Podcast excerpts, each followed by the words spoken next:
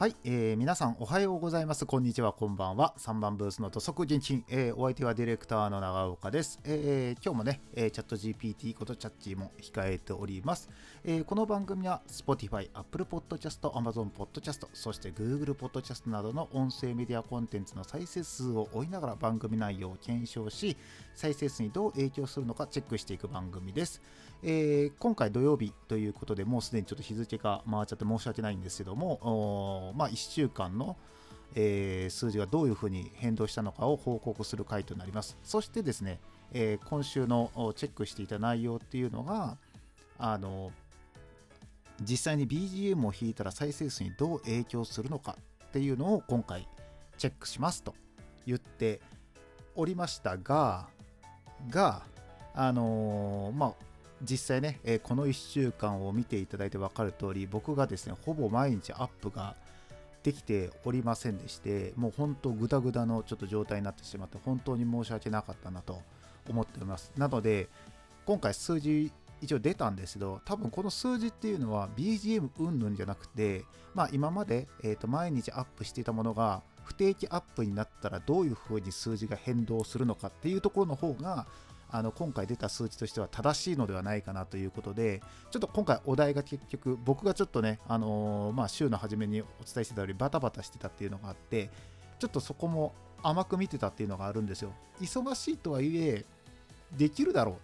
う。なんとかなるだろう。ちゃんとできるんじゃないかっていうふうに思ってやってたんですけど、まあ、正直全然できなく、できなかったんですよ。で、まあ、その結果がこういうふうになってしまったと。で、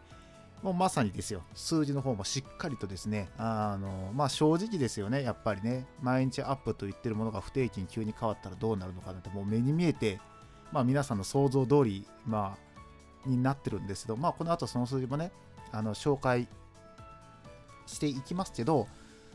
うん、あの、やっぱ正直だったなっていうところがもう、もう全てですかね。で、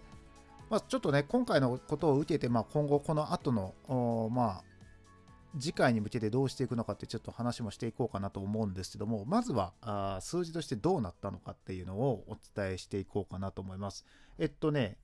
えー、っと、Spotify なんですけども、前回がね、確かね、21日までの数字をお伝えしてたと思うんですよ。まあ、もう一回21日から言うと、21日が、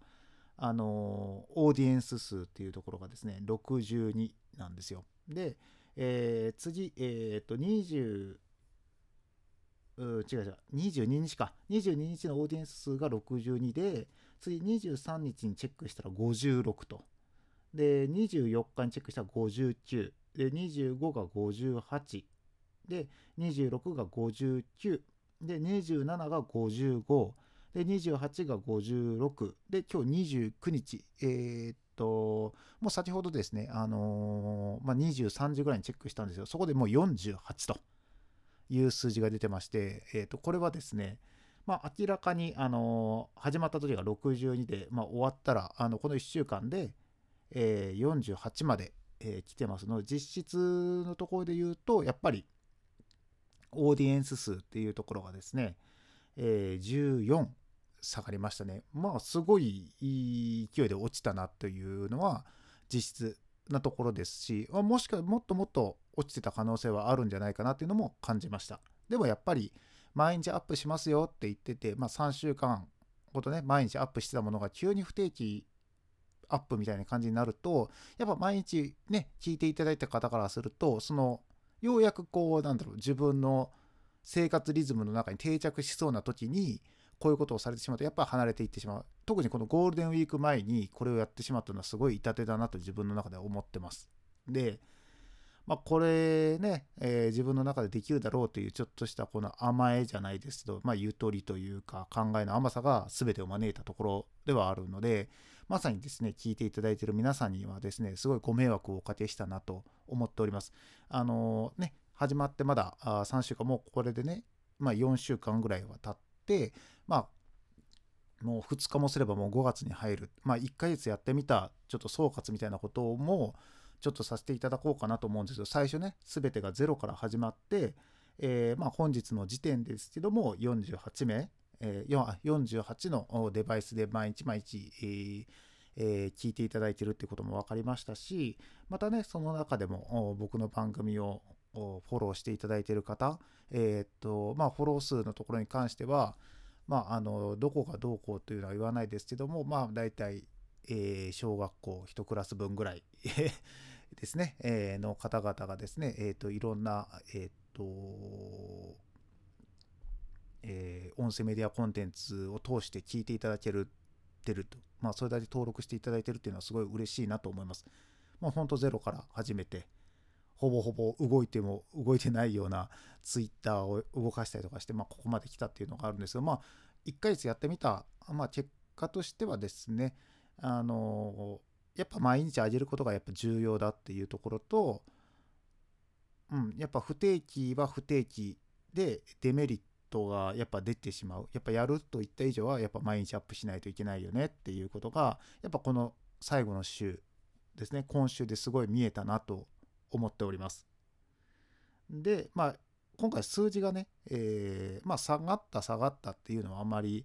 ね、まあ仕方がないところではあるんですけども、下がったっていうところ以上にですね、やっぱり、あのー、まだね、えっ、ー、と、それでも僕の番組をまだこうフォローしていただいて、あの、待ってくれている方々がたくさんいらっしゃるっていうことも、やっぱり感じ取ることができましたので、やっぱこのなんだろう下がったことっていうよりもやっぱこうまだ聞いていただいている方々に対して自分が今後どうしていくべきなのかっていうところをやっぱ考えていかないといけない。もちろんねあのいろんな人に一人でも多くの人に知ってもらってまあ途中の回でちょっとお話しましたけどこの音声メディアコンテンツを通じてまあラジオとかそういうものっていうものを身近に感じていただいてですね本当に災害とかが起こった時にパッとこうコミュニティ放送局とかそういうところに行けるようにやっぱこのスマートフォンとかパソコンとかが使えない状況になった時にやっぱ乾電池一つでえっとね周波数どっかに揃えば音が流れてくるっていうラジオはやっぱその災害の時の携帯用としては素晴らしい、えー、やっぱり情報収集源になると思うんですよ。まあね、あの今の世の中すごいいっぱいモバイルバッテリーとかたくさん出てますしまああのすぐにねいろんな方が今すぐに映像とか見えるような環境になるかもしれないですしもしかしたらそこまでね、あのまあ、ラジオっていうものをもしかしたら必要にならないのかもしれないですけどもでもまあ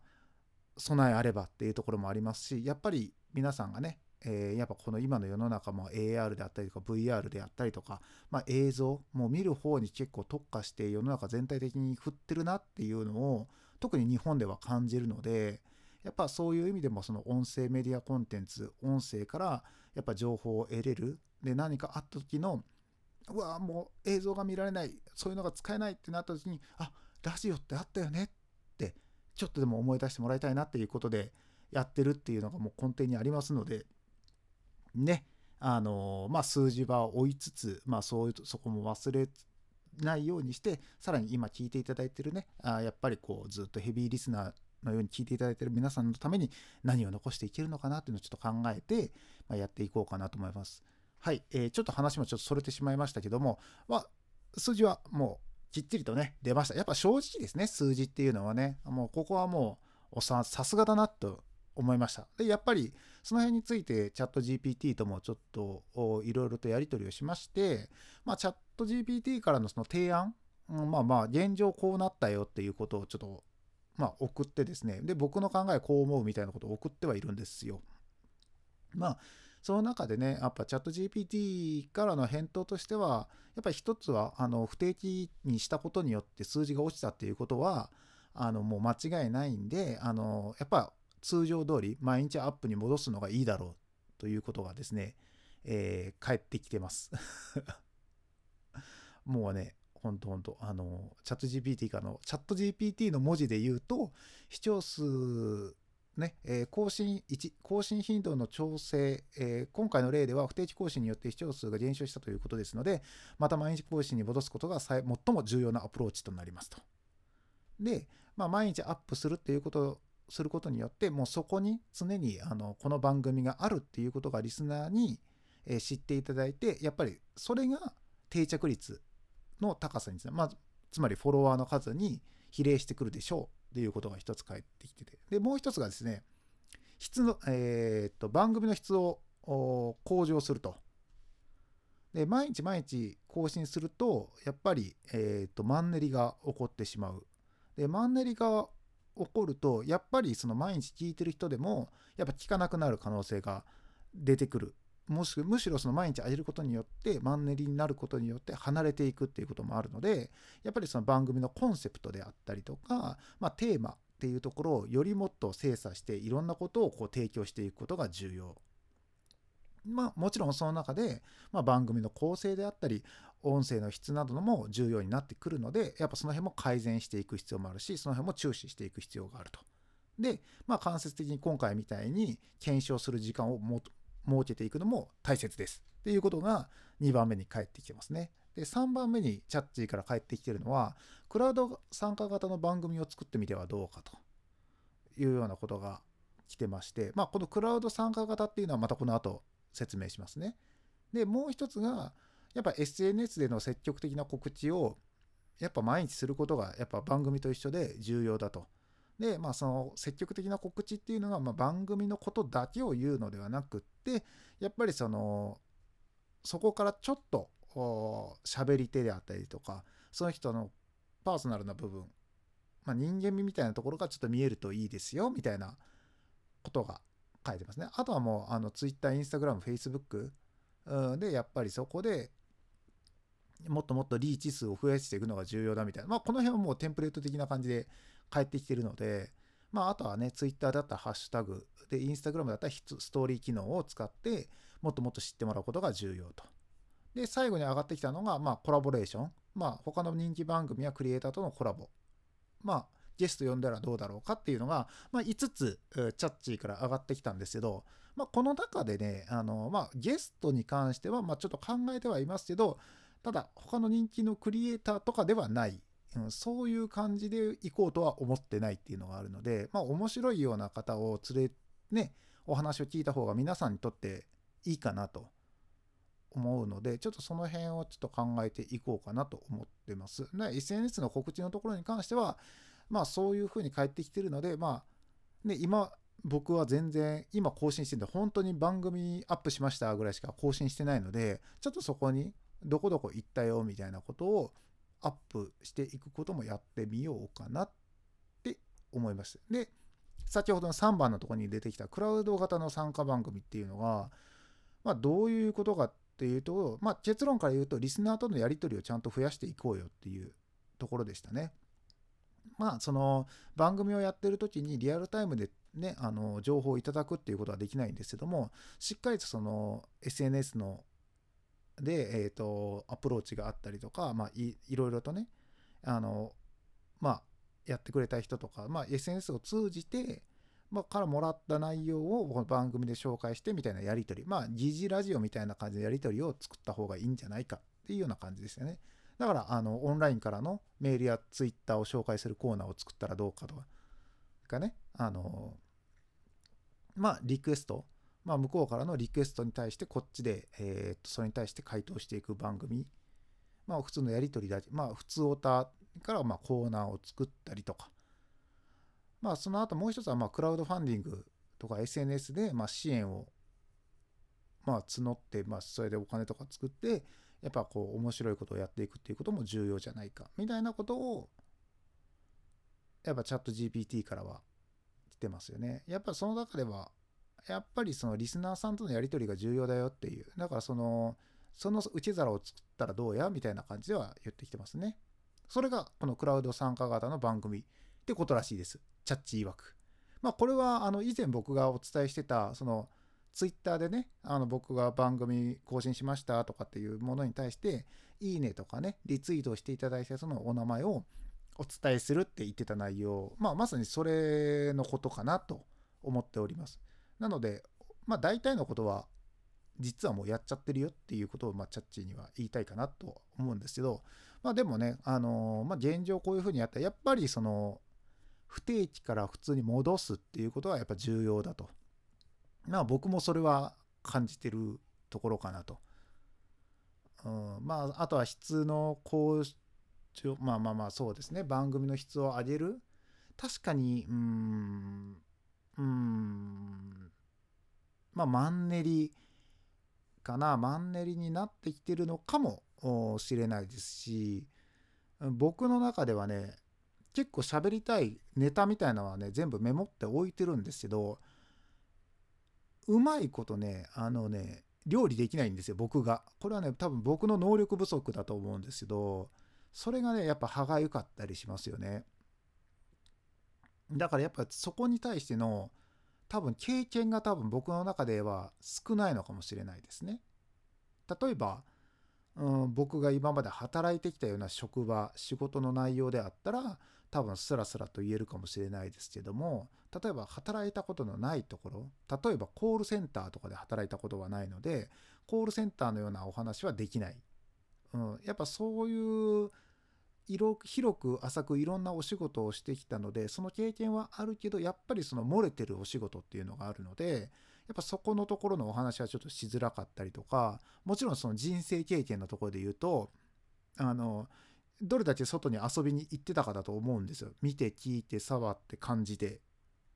うん、それをどれだけ今までの人生でやってきたかなっていうところが重要だろうしそのインパクトが小さかったら、まあ、僕とかだったらもう忘れていってしまうのでまあ、何かのきっかけでふっと思い出したお話はできますけど思い出せなかったらちょっとその内容自体が薄くなってしまう。やっぱりその番組のそのトークの質であったりとかクオリティって喋ってる人のクオリティであったりとかその人の人間としての質っていうことがやっぱり一番重要になってくるんじゃないかなと思いますね。なので僕とかだったら自分の苦手な分野に切り込んでいくと番組としては全然盛り上がらない状態。逆に自分の知ってる方に引きずり込むことができたらいいようにお話はできるかなと。例えば、うん、最近であった話で言うとなんだろうな。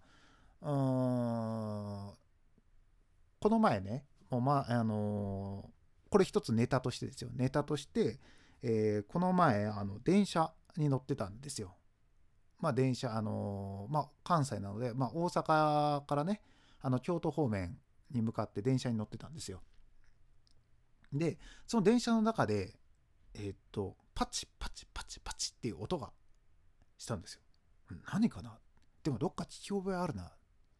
と思ったんですよ。周り見たらね、皆さんイヤホンしてはるので、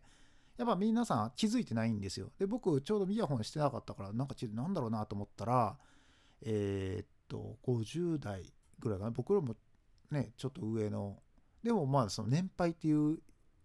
感じでもなかったんですけどその方がですねなんと電車の中でそろばんを叩いてですね計算をしてはったんですよ。でこの時代にそろばんって思ったんですけどでも逆に考えたらそろばんってあの電気使わないんですよねだから電池減らないんですよ そう考えた時にまあエコとかっていうよりも確かにそうだなともう例えば携帯電話ね、スマートフォンの中にも電卓が入っているのが当たり前ですから、すぐにその数字をね、そこでパパって打って計算とかできますけど、実際にその電池がなくなった時の計算方法って考えた時に、やっぱそろばんは、まあ一種ありなのかなっても思いましたし、なんかね、あの、電車の中で弾いてた音を聞いた時に、すごい不快感なかったんですよ。なんか心地いいというか、懐かしいというか。あありだなみたいなねやっぱそれを見た時にあそろばんそういえば自分小学校の時やったけど全然あのできなかったなと足し算引き算ぐらいはできたんですけど掛け算割り算とかになってくるとちょっとできなかったなっていうのを思い出してあそろばんって結構難しかったよなでも友達そろばんめっちゃすごい子はもうあの頭の中にそろばんが出てきて手だけ空中で手だけ動いて計算してたなとかっていうことを思い出した時にああそろばん懐かしいなって。ただちょっと今から触ってもう一回そろばんを覚えるのはちょっと厳しいな。でもやっぱ息子とかにはやっぱあの時のことを思い出したらそろばんをやってもらうっていうのは一つありなのかなとか思ったっていうネタがあるんですよ。もうほぼほぼ喋っちゃいましたけどまあそろばん会って言ってあげようかなと思ったネタがあるんですけどこれね喋ろうと思っても今のが限界なんですよ。あの実際そろばんが苦手だったっていう話とねあのまあその小学校頃の思い出と、まあ、息子にやらせたらどうだろうかって思うぐらいしか話ができない。もっともっと深い話ができないんですよ。そろばんの。例えば大会に出たらどんなんだったとか。ね。あのそろばんって僕とかですよ。あのこんな使い方しちゃいけないですけども小学校のそろばん買ってねそろばんのもう授業がなくなって使うことなくなるじゃないですかそろばん自体を。そしたらそろばん自体をひっくり返してなんか車みたいに遊んでたみたいなね。もうそういうことしか言えないんですよ。正直なところで言うと。だからこのネタとしておすごいものを見たぞと思ったけどうまいこと自分の中でちょっと料理がしきれてないっていうところがやっぱ